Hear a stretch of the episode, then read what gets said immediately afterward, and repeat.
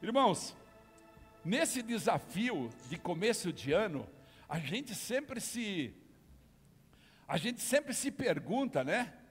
É, é, o que é que eu vou mudar esse ano? Aliás, nós temos insistido nisso, que quando chegar no dia 31 de dezembro do ano 24, nós olhemos para o 31 de dezembro do ano 23 e possamos dizer que nós subimos degraus, que nós realmente prosperamos em muitas áreas da nossa vida, no nosso relacionamento com o Espírito Santo, na nossa santidade, no nosso relacionamento familiar, no aconchego do lar, na, nos valores reais da vida, enfim, nós queremos chegar no fim do ano e nos desafiar. Mas tem algumas coisas que eu fiquei pensando, fiquei meditando.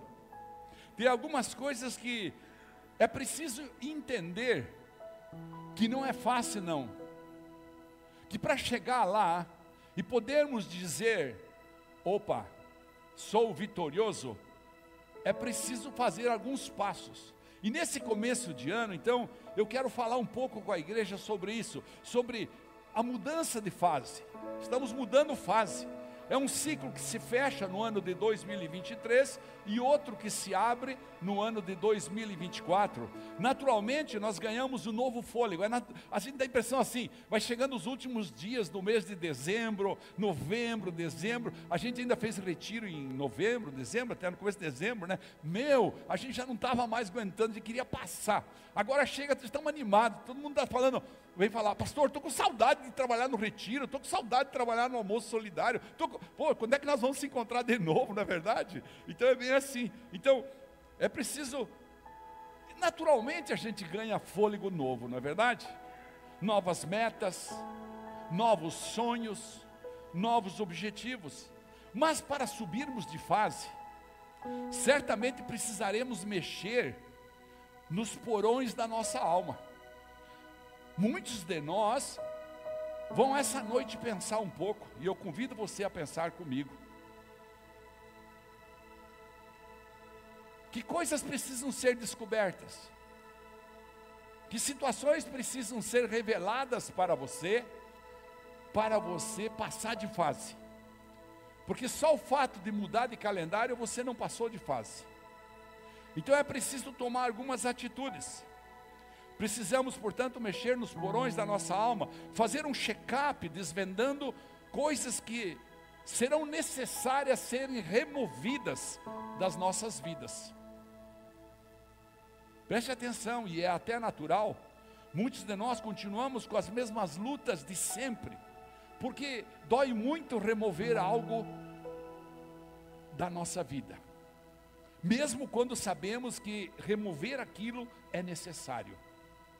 É sempre dolorido esse processo. Então eu, eu dei para essa ministração esse título aqui, ó. Ela vai colocar aí, ó. Vivenciando os processos dolorosos de remoção. Vivenciando os processos dolorosos de remoção. E eu quero falar com você, para você entender o que é que você vem carregando por muito e por muito tempo, outros por menos tempo, e que é preciso remover das nossas vidas para passarmos de fase. Amém? Mesmo com a promessa de que há uma nova história para cada um de nós, sempre que nós vamos para a igreja, a gente fala: há uma nova história para a sua vida, vamos em frente, e é verdade, mas nós precisamos acelerar esse processo. Não há mais tempo, Jesus vai voltar e é preciso acelerar esse processo. Ainda assim, a gente foge dos processos de remoção. Diga comigo, processos de remoção. Isso, processos de remoção que são efetivamente necessários para crescermos. Há processos, há, há, há coisas, há pessoas, há situações, há pecados, há planos, há escravidão, há amarguras, há lembranças, Existe um monte de coisas que nós precisamos identificar em nós para nós removermos. E quando nós conseguirmos remover isso, nós vamos estar livres para avançar. É como um caminhão que chegou num determinado lugar ele está indo bem, direitinho, ele entrou na propriedade rural do, do fazendeiro, andou mil metros e enterrou. E ali ele fica patinando, patinando, patinando, patinando, e vai para frente, e vai para trás, e não consegue sair. Até que de repente ele descobre: peraí, não adianta nós ficar aqui rodando os pneus desse jeito. Nós temos que fazer alguma coisa aqui no solo. Nós vamos ter que solidificar aqui, colocar pedras embaixo desses pneus, ou secar, ou pegar um, um outro, um outro trator para nos puxar, porque senão nós vamos ficar aqui nesse lugar. E muitos de nós estão com algumas áreas ou algumas situações que você rapidamente vai identificar essa noite, que estão lhe prendendo exatamente assim. Remover algo de nossa caminhada é sempre muito dolorido. Seja uma pessoa que você precisa tirar da sua vida, seja um negócio que você sabe que não deve estar nele e você continua nele porque ele rende dinheiro para você, seja uma sociedade com alguém em julgo desigual, né? Renunciar ou eliminar um julgo desigual é extremamente difícil. Seja uma decisão de sair do casamento juntado, entre aspas, e partir para uma, um casamento legalizado. Quantos nós fizemos no ano passado, né? Creio que mais que 50. Mas que importante que é romper as barreiras para que o processo de desenvolvimento não seja trancado. Outros têm preocupação e sabem que vão ter que romper convicções, porque estão convictos que não tem que dizimar, que não tem que ofertar, e de repente, fala, bom, é aqui que eu estou sendo amarrado. Ou seja, quem sabe você tem um pecado de estimação, uma convicção de que está enraizada lá no porão da sua alma e que você nem quer mais mexer naquilo, que quando você lembra dói para você, ou seja, uma amargura gerada por falta de um perdão, quem sabe? Uma atitude que você precisa tomar. Você foi para o retiro, você foi para onde? Falou, eu vou lá, vou perdoar, vou pedir perdão. Mas você vai postergando, postergando, postergando para que o processo não amadureça e você não consegue passar de fase. E de repente o Espírito Santo essa noite vai mostrar para você. Levante sua mão direita, vamos orar aí. Diga Espírito Santo, mostra para mim qual é o processo que eu estou retardando para que o Senhor possa me mudar de face. Amém. Aplauda o Senhor Jesus. Tem que mudar de fase.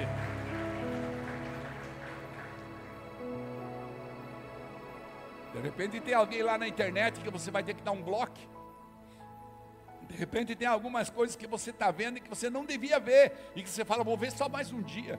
Só mais um dia. Enfim, tudo isso é muito doloroso ter que afastar da gente. Não é fácil, não. Diga comigo, não é fácil. É, não é fácil, não, irmão. Não é fácil. Mesmo sabendo que vai valer a pena, não é fácil. Ou que tal remoção, às vezes, é uma ordem bíblica de Deus, e ainda assim nós hesitamos. Na maioria das vezes, é uma ordem bíblica, é um mandamento bíblico, é um princípio bíblico, é um fundamento bíblico, e nós hesitamos. Hesitamos em remover essa coisa, ou essa pessoa, ou essa lembrança do passado, e ficamos agarrados em, com correntes que nos puxam, e cada vez que nós entramos numa conversa, a gente volta lá. Pois quase todas as decisões de remoção custam caro e são doloridas quase todas as decisões de remoção, elas exigem renúncia. Quase todas as decisões de remoção, elas exigem perseverança, exigem. Tem uma carizinha ali e começa a doer. Hoje já não é mais tão comum, porque hoje se faz é, preventivo toda hora, toda hora preventivo, mas, não sei, mas no meu tempo de criança não tinha nada disso, meu amigo. É, era quando o dente velho começava a inchar assim, ó. Aí a mãe lembrava que a gente tinha dente. E daí a gente não queria ir para o dentista, porque dói. Vai tirar o dente, dói. Aí ia no dentista e ele fala, não, primeiro tem que tomar um remédio aqui, para tirar um pouco essa inflamação, porque se eu mexer aí. Aí você tomava o remédio, melhorava, você não ia, porque você tinha medo. E é assim que a gente faz com os nossos processos. Entende a figura de linguagem que eu quero fazer? Arrancar dente dói. Diga comigo, arrancar dente dói. Viver novos processos também dói. É isso aí. Então, esta dor geralmente provém de três situações. Fiquei pensando, quais as situações que nos fazem pensar é, é, é, que é dolorido mudar? A primeira delas é o medo. A gente tem medo de mudar. A gente prefere continuar, mesmo sabendo que está escovando, né? Mesmo sabendo que está lixando a gente, que não precisaria, mas a gente continua, né? Como por exemplo, a gente largar dos laços da mamãe, quando a gente casa, a gente sabe que vai melhorar o casamento da gente, a gente vai ter uma situação melhor, mas a gente quer viver aquela coisa de se agarrar na mamãe. Mamãe vem comer aqui em casa, mamãe não sei o quê, e o marido fica ali. Ou ao contrário, às vezes é o marido que está com isso, e a mulher fica, casou comigo, vai ficar com a mamãe. Então, esse tipo de coisa, medo. A outra coisa, a segunda coisa, é o sentimento de posse. A gente tem um sentimento de que aquilo é da gente. Não, essa pessoa é minha. Não, essa coisa é minha. Sou eu que decido. Eu penso assim e acabou. Não vem com esse papo aí. Eu penso assim e acabou. Então é um sentimento de posse. O sentimento de posse, quando você tem que abrir mão dele, ele realmente dói. Ou simplesmente por conforto, comodismo, como dizem por conforto. Esse é o terceiro aspecto. Eu não mexo em algumas entranhas dos meus porões, dos meus comportamentos, dos meus segredos, que só eu e o Espírito Santo sabem. Eu não mexo em algumas coisas. Eu, eu não deixo, por exemplo, de fazer uma aposta num jogo que eu sei que eu não posso fazer. Mas isso aí não tem problema. ou seja, aliás, o Evangelho está vivendo muito disso, né? Não vai dar nada, capaz. Deus é muito bom, Ele não liga. Então, eu faço por comodismo, porque quando eu vou mexer num hábito ruim, eu preciso substituí-lo por um hábito bom. E quando eu vou substituí-lo, certamente eu vou sair do conforto. Medo, sentimento de posse e conforto. Eu não quero tomar a decisão de abandonar algo ou alguém, porque não quero abrir mão de alguma coisa. Por exemplo, já disse aqui, um negócio ilícito que traz lucros financeiros. Ah, mas sei que é ilícito. Eu sei que isso aí está errado. Mas eu estou ganhando uma grana tão boa. O que, que tem? Ah, não tem problema. Um relacionamento tóxico. Moças que mantêm com um rapaz, um rapaz que mantém com uma moça, um relacionamento tóxico. Um relacionamento tóxico numa sociedade financeira, um relacionamento tóxico é, no lar, que precisa ser terminado. Às vezes, uma amizade pecaminosa, que é aquela assim, ó, eu preciso ir na roda de escarnecedores porque lá estão meus clientes. Então eu vou lá encher meu coração de coisas ruins. Um ambiente que seduz que me seduz a servir a Satanás. Então eu vou lá.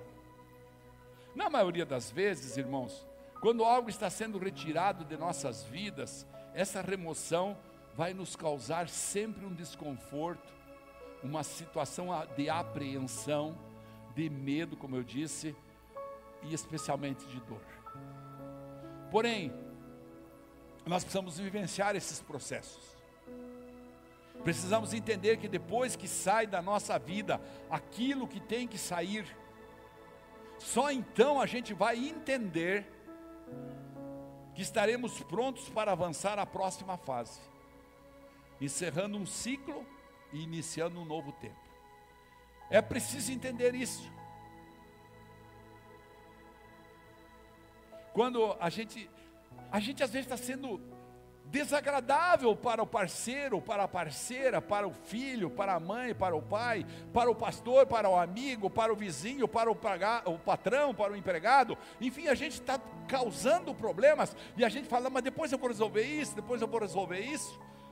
E quando a gente decide resolver isso, e tomara que não seja tarde demais, a gente então adquire uma capacidade de ver as coisas por cima dos problemas naquela área. Quando a gente adquire essa capacidade de entender isso, fica menos doloroso ver as pessoas partindo, por exemplo, empregos ficarem para trás, estilos de vida serem removidos, hábitos sendo substituídos. Quando vemos situações sobre as quais achávamos que eram vantajosas, expressivas e significativas partirem, há efetivamente até um abatimento da minha alma. Eu preciso voltar lá no Salmo 18, preciso voltar no Salmo 40, porque estás abatindo a minha alma, né? A Bíblia inúmeras vezes nos dá exemplos de situações que exigem que fechemos o ciclo para irmos em frente. Um dos bons exemplos da Bíblia é a mulher de Ló, que tinha um apego àquela situação, ela morava no meio, em Sodoma e Gomorra, no meio dos pecadores, dos homens depravados. Ela pega só seu, sua bolsa, sua, seu material, e os anjos que vieram falar com ela falaram: não olhe para trás, vá em frente. Era dolorido para ela deixar tudo ali, mas ela preferiu olhar para trás. E você sabe o que aconteceu. Mesmo de, diante de uma ordem de não olhar para trás, sabe, Quantas vezes a gente ministra na igreja, pare de olhar para o passado. Use o passado como um exemplo. Eu pedi para para ela colocar aqui, para Alice colocar um, uma mola aspiral e um, e um, como chama aquele lá em cima? Um compasso. Por quê? O compasso, ele é o típico da pessoa que fica olhando sempre no mesmo lugar, rodando. Não sai do problema, está sempre no lugar. Você pega ele em cima, ele fica rodando. Fica rodando. Enquanto que a mola espiral, claro, você vai sempre ser necessário olhar para as coisas do passado para tirar uma lição e crescer. Então a nossa vida tem que ser mudando de fase. De, de fase em fase, mas sempre crescendo. Não pode ficar no mesmo lugar. No mesmo lugar fazendo um looping, né? Faz um looping. Fica ali, sempre no mesmo lugar. Não.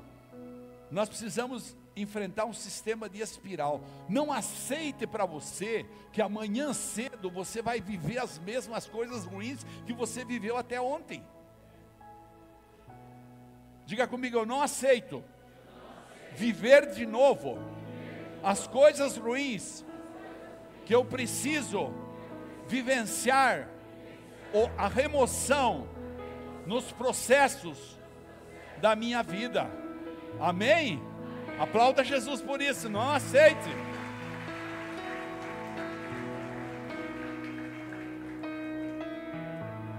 Quando a vida vai tirar algumas coisas de nós, e isso é na maioria das vezes um plano de Deus, e nós demoramos para entender isso. Na maioria das vezes, remoção é uma decisão de Deus para nós, para abrir portas na frente. Mas nós queremos nos agarrar, ficar aqui. Pergunta se é verdade. Precisa se reinventar, adequar, obedecer a palavra. Eu quero falar um pouquinho sobre a história de Abraão. Abraão. Veja o texto de Gênesis capítulo 11, versículo 26 em diante. Vamos colocar aqui para você acompanhar comigo sobre a história de Abraão. E viveu Tera 70, do versículo 26 em diante. Olha lá. Não é que eu estava olhando lá e não vi lá. Agora sim. E viveu Tera 70 anos e gerou a Abrão, a Naor e Arã. ou seja, o pai de Abraão tinha três filhos. E estas são as gerações de Tera. Tera gerou Abrão, Naor e Arã. E Arã gerou Aló. Presta atenção. Abrão, Arã gerou Aló. Portanto, Ló era sobrinho do Abrão. E morreu Arão, estando seu pai Tera ainda vivo, na terra do seu nascimento, em Ur dos caldeus. Presta atenção, está lá em Ur ainda. E tomaram Abrão e Naor mulheres para si. O nome da mulher de Abrão era Sarai. E o nome da mulher de Naor era Milca, filha de Arã, pai de Milca e pai de Iscar. E Sarai, ou Sarai, foi estéril e não tinha filhos. E tomou Tera a Abrão, seu filho, e Aló, filho de Arão, filho do seu filho, e Saraí, sua nora, mulher do seu filho Abrão, e, preste atenção, saiu com eles de Ur dos Caldeus para ir na terra de Canaã, e vieram até Arã e habitaram ali. Ou seja, e saiu com eles de Ur dos Caldeus para ir à terra de Canaã. Não foram à terra de Canaã, ficaram em Arã e habitaram ali. E foram os dias de Tera 205 anos e morreu Tera em Arã. Continuando, Gênesis 12, quando então Deus chama Abrão e lhe faz a promessa. Ora, o Senhor disse a Abrão: Sai-te da tua terra e da tua parentela e da casa de teu pai para a terra que eu te mostrarei. Ou seja, observe, Abraão recebe um comando de Deus, e aqui eu quero me reter no sair da parentela, que é tão importante na vida de hoje. Nós vemos é, homens com 40 anos mamando na mamãe em casa, deixam a esposa no outro quarto, ou quando não, noutra casa, e voltam lá com a mamãe. Sai da tua casa, da tua terra, perdão, e da tua parentela. Diga comigo, parentela. Quero me reter no parentela. Então esse comando foi dado por Deus a Abraão. Fartei uma grande nação. Aí vem a promessa. E abençoar-te-ei e engrandecerei o teu nome e tu serás uma benção. Preste atenção. Primeiro Deus dá uma ordem para ele. Há que cumprir um processo de remoção da vida dele. Deus esclarece para ele. Mas parece que isso só ia acontecer, me pareceu aqui, se Ló fosse removido da vida de Abraão, que ele era a parentela dele. E aí que eu fiquei pensando, me parece que ele não queria abandonar o filho do seu irmão, mas Deus havia dado uma ordem, apenas uma pessoa era seu parente, sai da sua parentela, mas olha o estrago, o prejuízo que ele teve, o que apenas uma pessoa, às vezes, uma escolha errada da gente pode trazer para a trajetória de uma vida. E então, o que bom de aconteceu com a vida de Ló é que Ló enriqueceu. Deus proveu a Ló um enriquecimento ao ponto que os seus boiadeiros começaram a brigar. Seus pastores começaram a brigar entre eles por causa das pastagens. E então, Ló percebe onde ele estava pisando. Ele deve ter lembrado: puxa, Deus falou para mim largar da minha parentela. E eu estou aqui carregando esse fardo. Eu estou aqui carregando essa pessoa comigo. Em Gênesis 13, versículo 14, 13 14, fala assim: E disse o Senhor a Abraão, depois que Ló se apartou dele. Presta atenção, depois que Ló se afastou, se apartou dele. Levante agora os teus olhos e olha, desde o lugar onde estás para a banda do norte, do sul e do oriente e do ocidente. porque toda esta terra que vês te hei de dar a ti e a tua semente para sempre. Repito, isso só acontece depois que Ló foi embora. E farei a tua semente como o pó da terra, de maneira que se alguém puder contar o pó da terra, também a tua semente será contada. Levanta-te, percorre essa terra, no seu comprimento, na sua largura, porque a ti darei. E Abrão armou as suas tendas e veio e habitou nos carvalhais de Manre, que estão junto a Hebron, e edificou ali um altar ao Senhor. Por que será que Abrão tinha medo? insegurança de deixar Ló para trás. Porque se ele deixa Ló, o, na minha visão, o argumento dele vai se solidificar em Eliezer ou Damasceno. Ele fala: Bom, eu não tenho filhos. Eu não tenho filhos. Então, o meu principal homem, o meu mordomo, o meu principal ajudante vai ser o herdeiro. Então havia um argumento de que Eliezer ia ser o herdeiro, seu mordomo, seu servo seria o herdeiro. E já que Abraão, Abraão não pode ter filhos até aquele momento, ele fala: se foi. E ele pensava assim: bom, mas eu, vou, eu, eu, eu, eu, eu, eu sei que Deus mandou eu largar o Ló, mas eu não vou largar meu Ló. Eu não vou largar meu Ló, porque senão ter que dar toda a herança para esse cara aí. E cada vez ele enriquecia mais. E aí ele fala: aí sim, está vendo? Não vou largar meu Ló. Mas eu e você temos o Ló para largar. Em situações que nós vamos ver para frente. Porque afinal de contas, o Ló, pelo menos é alguém do meu sangue, né? Corre nas veias o meu sangue. A mim me parece que Abraão está preso nisso. Eu fiquei pensando, Abraão está preso nisso. Na hora de remover Ló, é muito doloroso, porque ele, Ló, é a minha segurança com respeito ao futuro. Se Ló se for, como que vai ser meu futuro? Eu escrevi aqui, como vai ser a minha velhice? Quem vai cuidar de mim? Se o Ló se for. Muitas vezes a mãe fica amarrando a vida do filho porque quem vai cuidar de mim? Deixa o filho partir.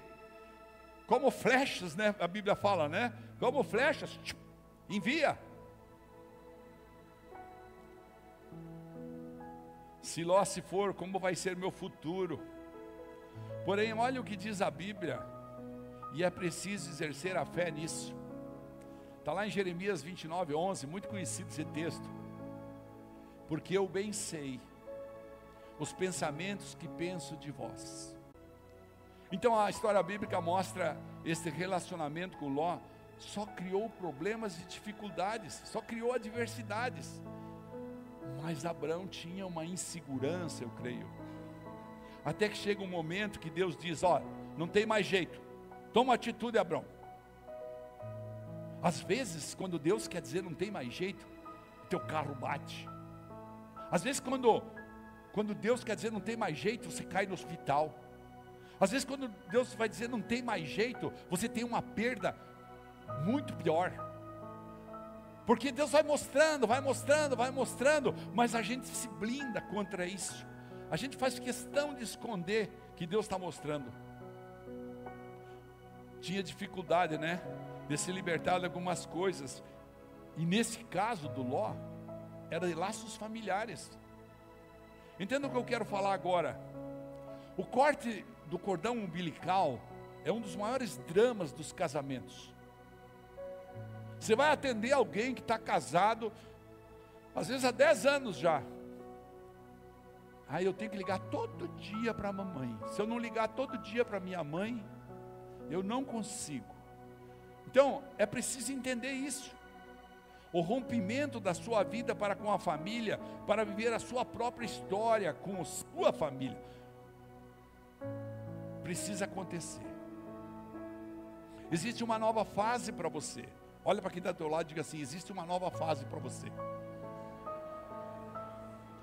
Agora você precisa estar pronto. Existe uma nova fase e você precisa estar pronto. Para permitir que isso aconteça. É preciso coragem para romper, encerrar um ciclo e começar uma nova fase. Deixa eu te dar alguns exemplos. Romper com a mãe para dar outro nível para o seu casamento.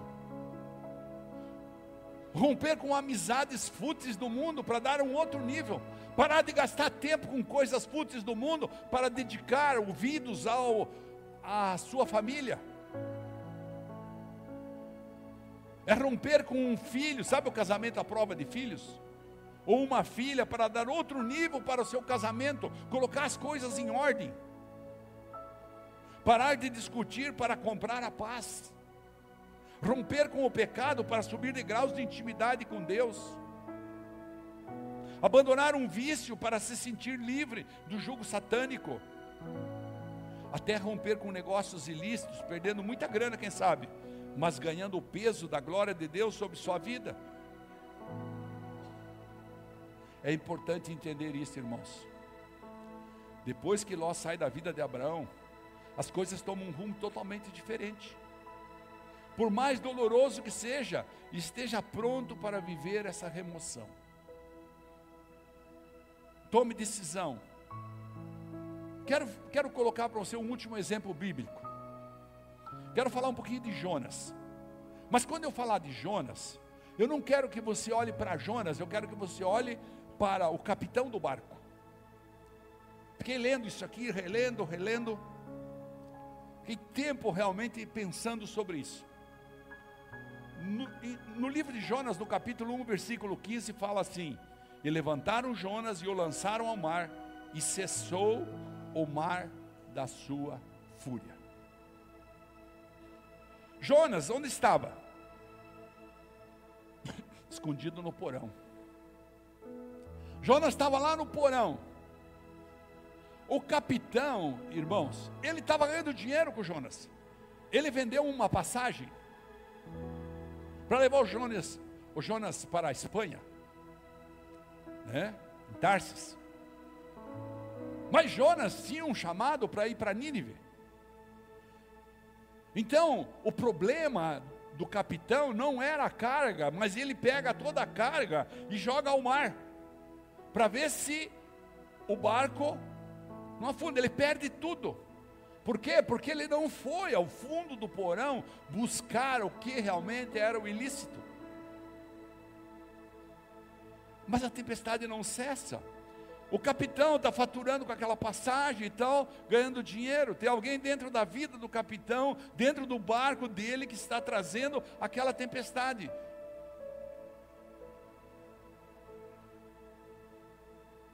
Sabe uma, falar uma coisa para você, fiquei pensando e escrevi aqui. Porque pessoas perdem aquilo que não precisam perder. Olha só, fiquei pensando. Pessoas perdem aquilo que não precisam perder, porque não querem abrir mão, abdicar, tirar aquilo que precisa ser retirado da sua vida. O capitão não precisava perder a carga. Ele precisava encontrar realmente o problema que estava ali, que chamava-se Jonas. Você não quer tirar esse comportamento ruim da sua vida que o Espírito Santo está aí falando com você? Então tá bom. Vai perder o casamento, vai perder a intimidade, vai perder a alegria, vai perder a paz, vai perder dinheiro. Sabe por que Jonas saiu do barco? Porque o capitão procurou e achou o ilícito o ilícito passageiro que estava com ele. Aí o capitão se tocou e leva ele para o convés e fala: escuta, quem é você? O que você está fazendo aqui? E ele confessa. E eles ficam incitando, e a tempestade vai aumentando.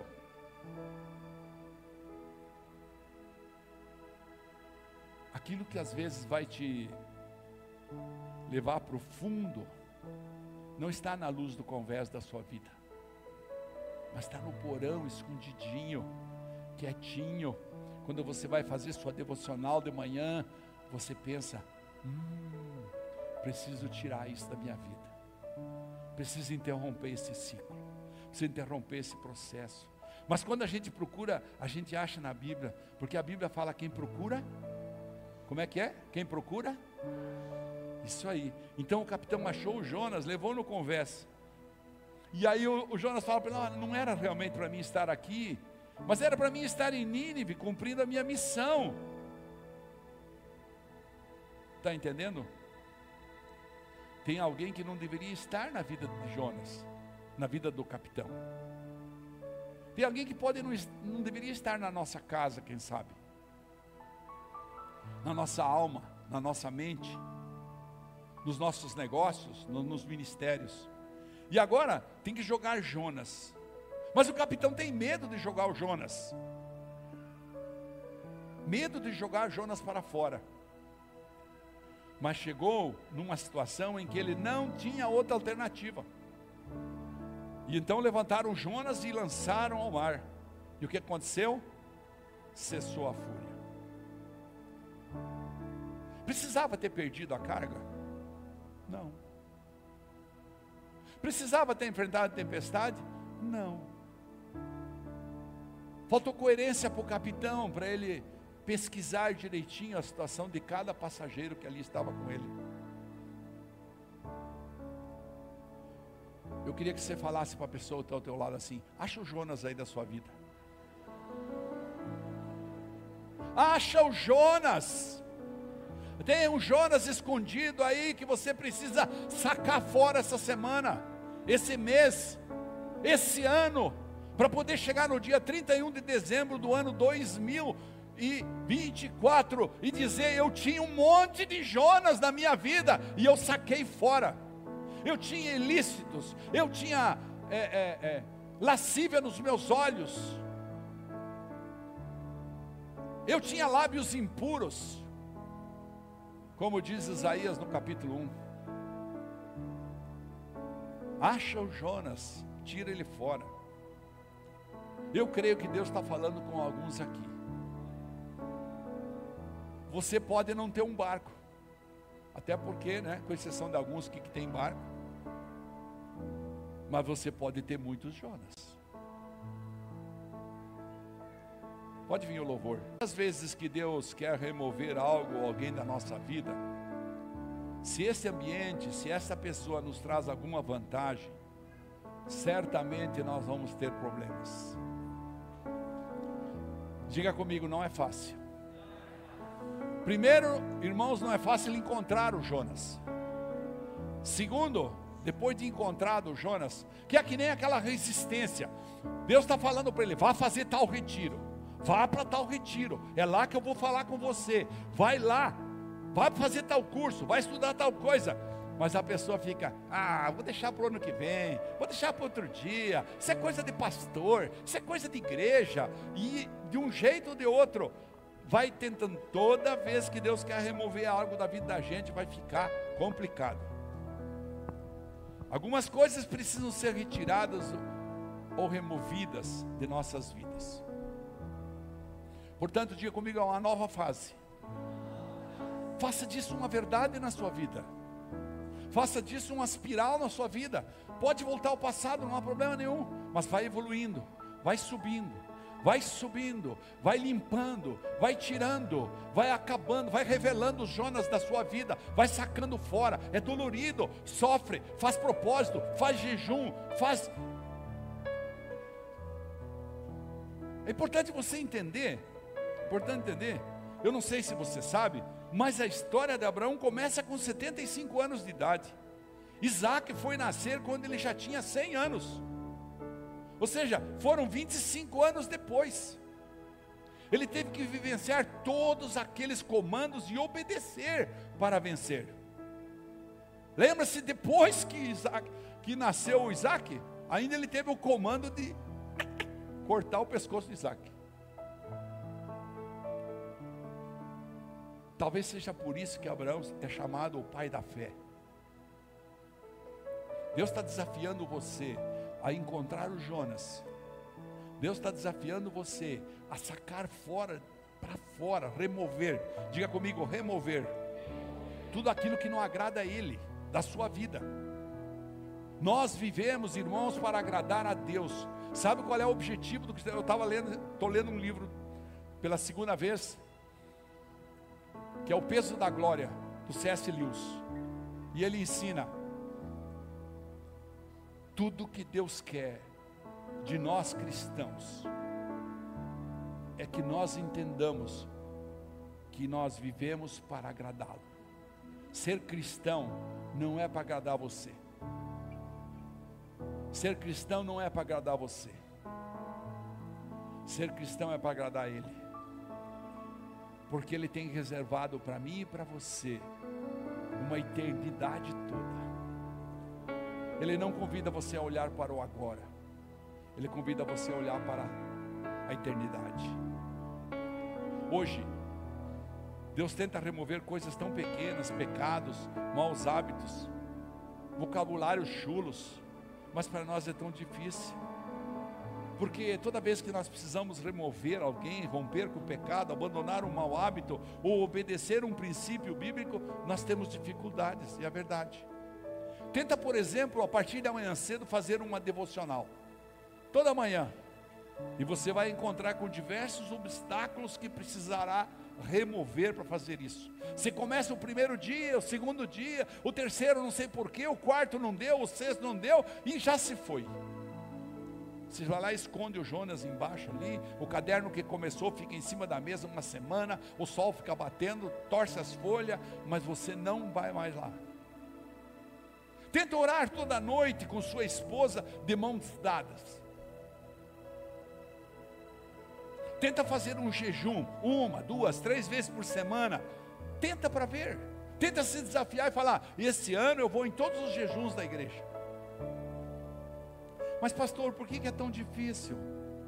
Porque todas as vezes que você colocar essas coisas em prática, você vai ter que remover outras coisas que você já faz e lhe oferecem vantagens, lhe oferecem conforto, lhe oferecem prazer até mesmo dormir um pouco mais, vai ter que levantar mais cedo, vai ter que passar fome, vai ter que meditar na palavra.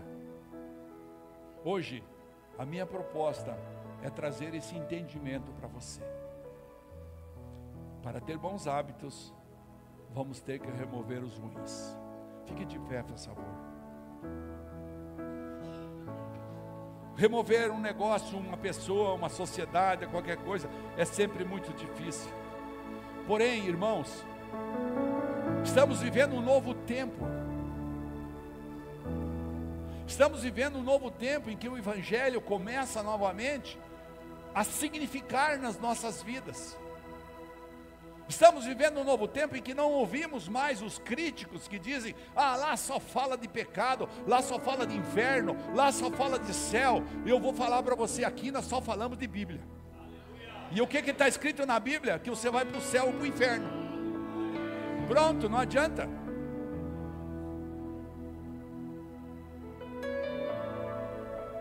O que você prefere? Que a gente faça aqui um carnaval feliz, tudo bonito, alegre, contente e tá, tá, tá, e você continuar com os mesmos problemas? Não, nós vamos sempre te ajudar com amor. A palavra tem o poder de mudar a nossa vida, por isso nós vamos na palavra. Há um novo tempo para todos nós, especialmente para os humildes que sabem perder para ganhar. Há um novo tempo para aqueles que rompem com orgulho, com a soberba e admitem seus erros. Há um novo tempo para aqueles que querem encerrar o ciclo de alguma coisa e começar de novo e subir. Há um novo tempo para aqueles que partem para uma fase desafiadora.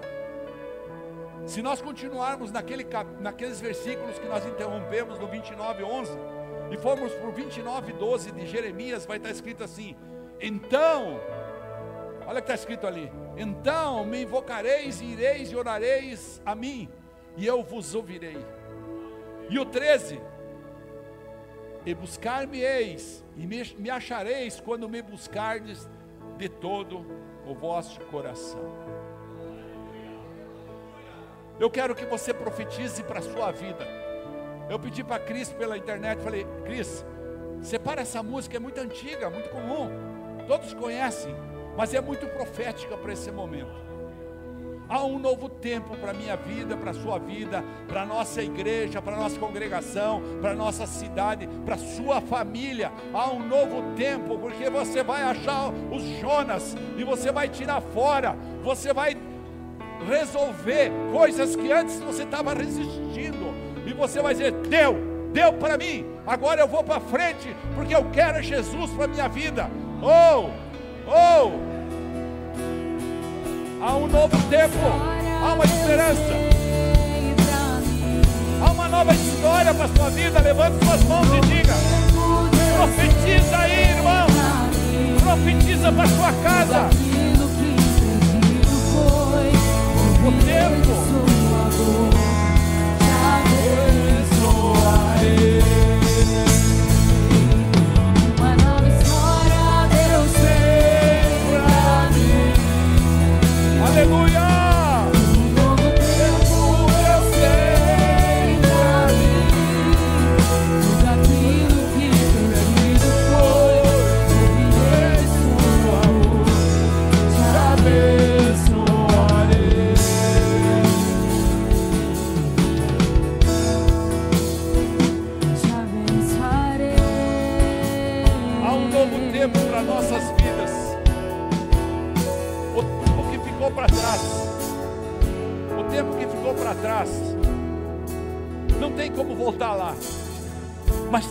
começar aqui e agora.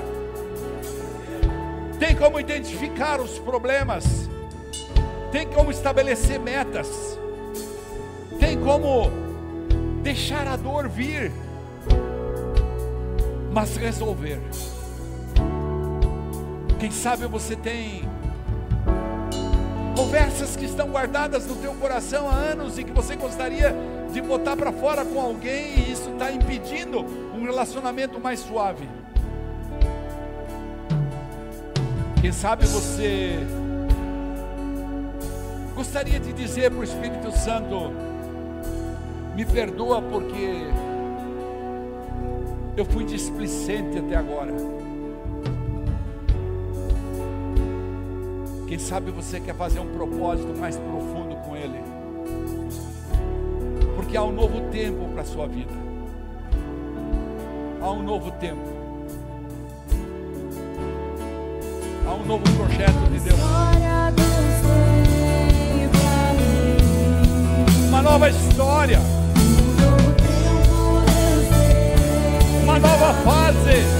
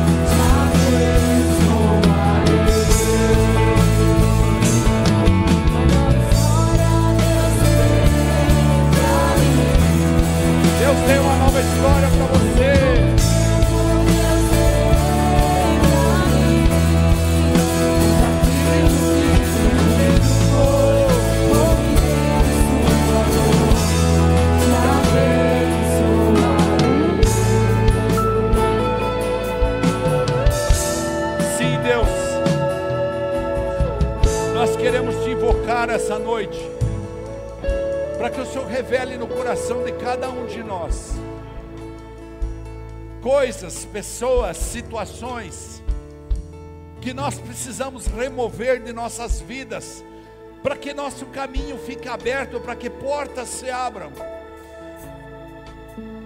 Nós só queremos bater na porta da eternidade contigo.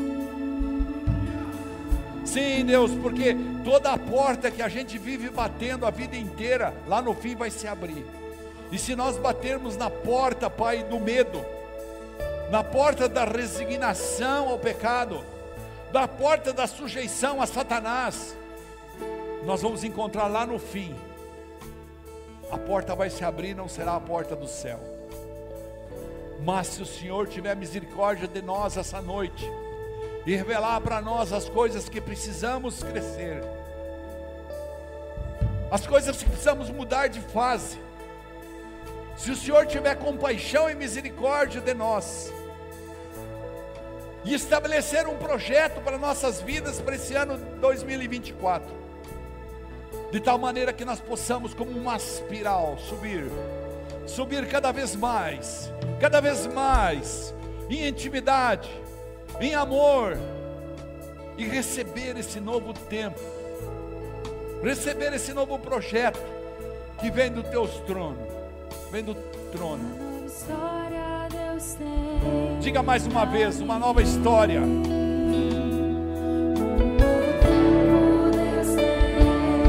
novo tempo Deus tem.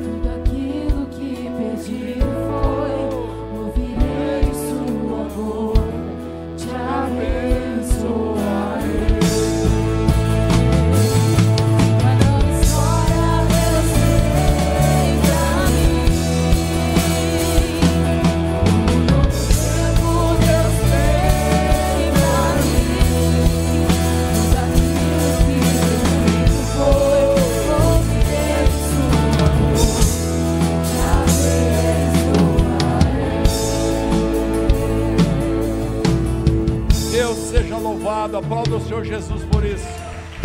Deus seja louvado. Que o Senhor possa nos encher com o amor dele nesse lugar. Que essa semana seja uma semana virtuosa. Pode acender a luz, por favor. Que essa semana seja uma semana cheia de bênção na sua vida. Coloque as suas duas mãos para frente. Quero abençoar sua vida. Quero pedir ao Espírito Santo que envie anjos com você. Sim, amado Espírito Santo, nós cremos nos teus anjos. Nós cremos que o Senhor delega a eles os cuidados da nossa vida, nos impedindo acidentes e incidentes. Nós cremos na tua revelação, Espírito Santo. Revela para nós os Jonas que ainda estão na nossa vida para que as tempestades se finem, para que possamos olhar para o horizonte e sorrir com alegria nas promessas, olhar para o futuro nas promessas que o Senhor tem para cada um de nós.